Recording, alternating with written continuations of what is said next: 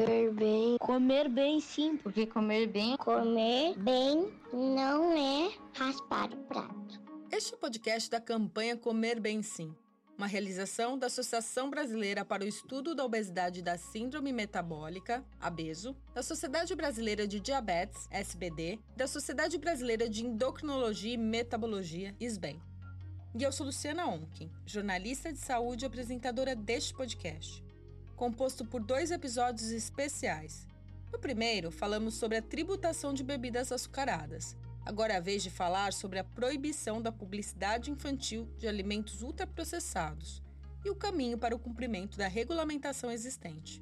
E afinal, por que falar sobre este tema? Em 2010, o Instituto Brasileiro de Defesa do Consumidor, IDEC, analisou 44 produtos ultraprocessados com apelo publicitário infantil e descobriu que 84% deles apresentavam quantidades excessivas de nutrientes críticos para a saúde, ou seja, foram considerados alimentos não saudáveis por conterem altos teores de sódio, gorduras, açúcares e baixo valor nutricional. Mas antes de entrar no tema deste podcast, vamos relembrar o que é comer bem sim, afinal? Comer bem sim, porque comer é nutrir o corpo. A Melissa do Pará só tem 3 anos, mas já sabe o que é mais importante. Não basta encher a barriga. Importante é garantir que a nossa alimentação traga os nutrientes que o nosso organismo precisa.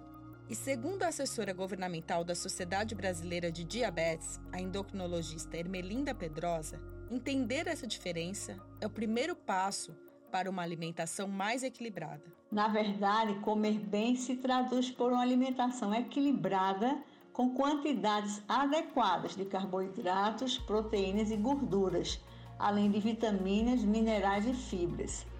Comer bem sim, porque comer bem não é comer muito. Esse foi o recado do Wesley, do Rio Grande do Sul, e ele tem razão. Não precisamos comer muito para comer bem, mas precisamos comer o melhor possível. O presidente da SBEM, o endocrinologista César Boguchevski, destaca que a obesidade é um grave problema de saúde pública no mundo inteiro. A Organização Mundial de Saúde é, incluiu a obesidade como a pandemia do novo milênio. E é o que nós temos visto hoje né, nos números é, crescentes de sobrepeso e obesidade em virtualmente todos os países do mundo. E o que mais preocupa quem lida com isso ah, é realmente o crescimento da obesidade na população infantil, crianças e adolescentes. A melhor forma de prevenir essa pandemia da obesidade é a alimentação saudável. No entanto, o que vemos é um bombardeio cada vez mais agressivo em direção ao consumo de produtos não saudáveis, sobretudo de ultraprocessados. E na mira da indústria estão as crianças e os adolescentes. A publicidade infantil estimula a disseminação da maior epidemia infantil da história, a do sobrepeso e da obesidade. Para a fonoaudióloga e psicanalista Malca Toledano, iniciativas como a campanha Comer Bem Sim são importantes para alertar e conscientizar sobre estes riscos. É, penso que a importância de campanhas como Comer Bem Sim, é, combate à obesidade infantil, ela é essencial para as crianças, mas mais importante para os cuidadores. Crianças não têm autonomia para comprar o seu próprio alimento, cozinhar o seu próprio alimento e fazer uma boa seleção, trazer responsabilidade para os adultos nessas escolhas.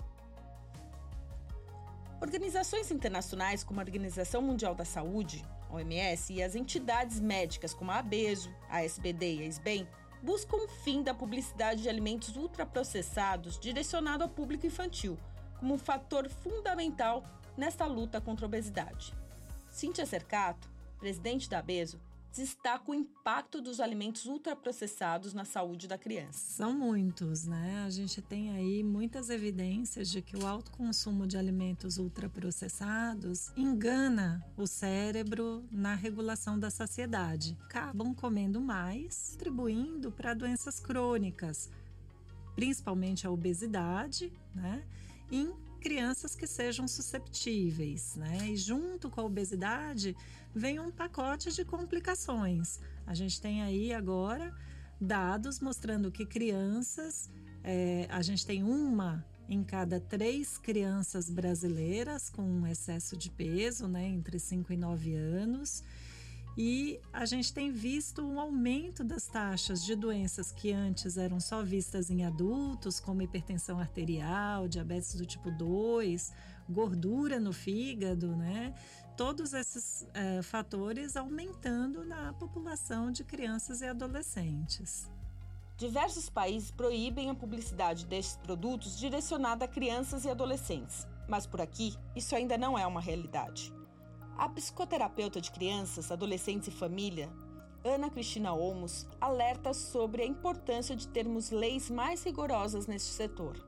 Essa regulação, que não é censura prévia, ela é, é do direito fundamental da criança e do adolescente quanto a ser protegido neste caso, da voracidade do mercado, que trata a criança como público-alvo quando faz isso, quando pratica isso, como aqui no Brasil, e não como um ser em desenvolvimento que tem que cumprir fases do desenvolvimento e que não tem condição de discriminar o que é uma informação e o que é uma proposta de venda comercial, que é a peça publicitária.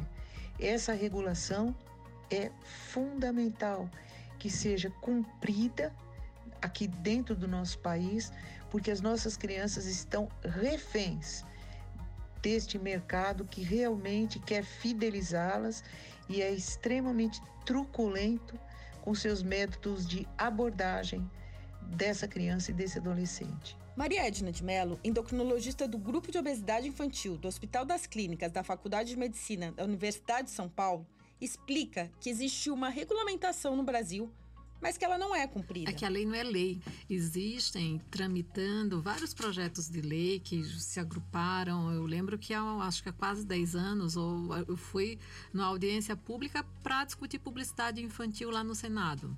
E de lá para cá, não mudou nada. Né? E a gente sabe que tem algumas regulamentações do CONAR, é, tem mesmo no Estatuto da Criança e do Adolescente tem, deve ter alguma coisa relacionada a isso, mas por que, que não pega? né então, isso, às vezes, isso até sinaliza né, um pouco de má vontade da, da própria indústria, né? Porque se está lá, é, por que, que isso não flui? Em algumas situações, houve até alguma é, tentativa, por exemplo, de restringir pela própria indústria a venda de refrigerantes nas escolas. Isso também não fluiu.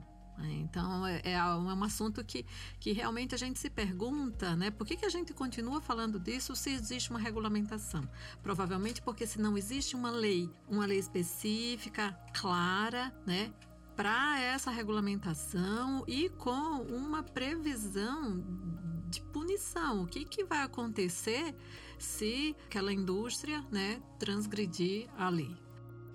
A publicidade tem se envolvido cada vez mais em pautas identitárias e nas causas sociais. A questão que se coloca é se não estaria na hora dela também abraçar a causa da infância. Deveria abraçar, mas o que a gente vê é um marketing persuasivo onde todos esses produtos eles têm personagens animados, infantis, né, justamente para a criança ficar encantada com aquele produto, ou então o uso de celebridades mirins, né?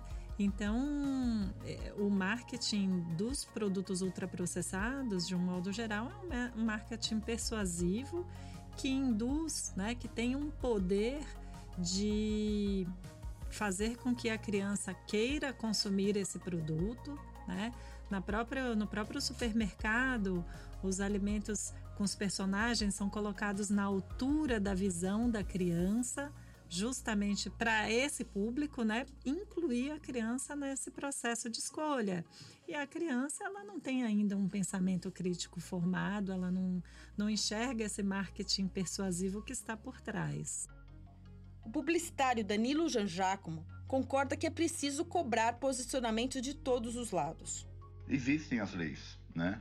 É, e eu acho que, mas eu acho que agências e marcas têm que ir além das leis, assim. Eu acho que elas têm que entender a, o papel que elas têm ali começar lá no produto a melhorar a, a qualidade e, e, e, ser muito sério nessa questão, até na comunicação, né? Porque a comunicação é a última ponta do negócio, a comunicação é o final.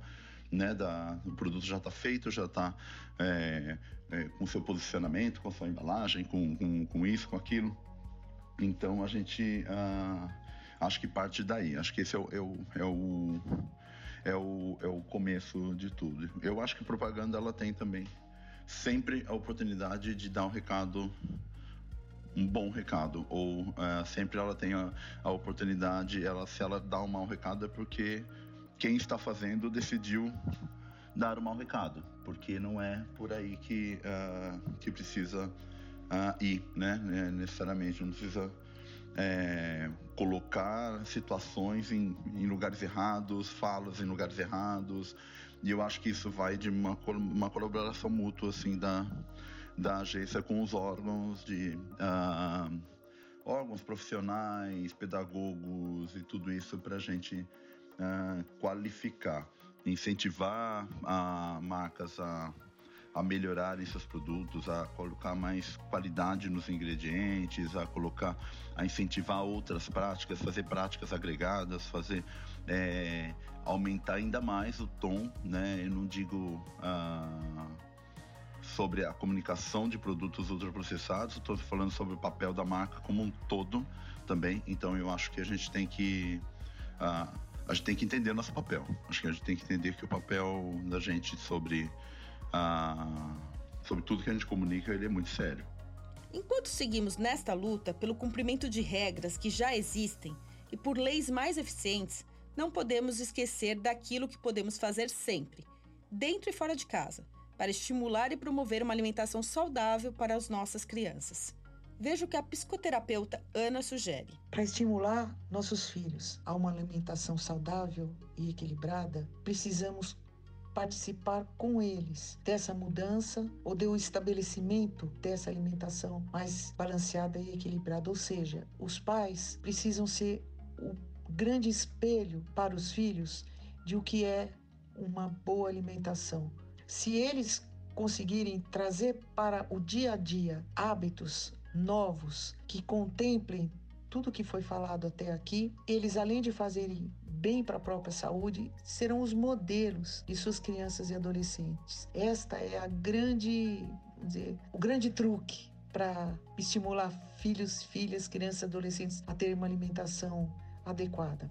Malca lembra que é importante começar o quanto antes.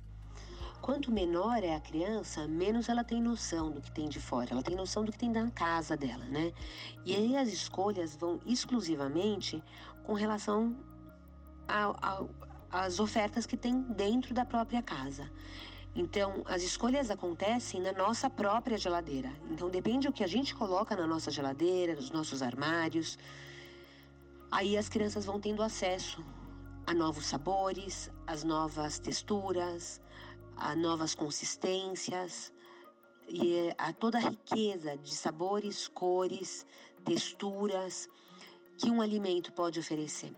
A discussão é longa e não vamos parar por aqui. Neste episódio, tivemos a participação de representantes da ABESO, SPD e SBEM, respectivamente doutora Cíntia Cercato, doutora Ermelinda Pedrosa, Dr. César Brukchevski, responsáveis pela campanha Comer Bem Sim, além da endocrinologista doutora Maria Edna de Mello, do grupo de obesidade do HC USP, da fonoaudióloga e psicanalista Malca Toledano, da psicoterapeuta Ana Olmos e do publicitário Danilo Janjacomo. Vocês também ouviram as vozes dos pequenos Caio, do Mato Grosso, Melissa, do Pará e Wesley, do Rio Grande do Sul. Aproveite e ouça o nosso primeiro episódio nas plataformas de streaming da Band News FM. Acompanhe nossos conteúdos no site da campanha comerbemsim.com.br ou no Instagram comerbemsim underline concurso. Esta é uma produção Estúdio Banca Podcast. Direção e apresentação, Luciana Onken. Roteiro, Mônica Cuxar. Colaboração, Hélio Silveira. Edição e mixagem, J. Benet.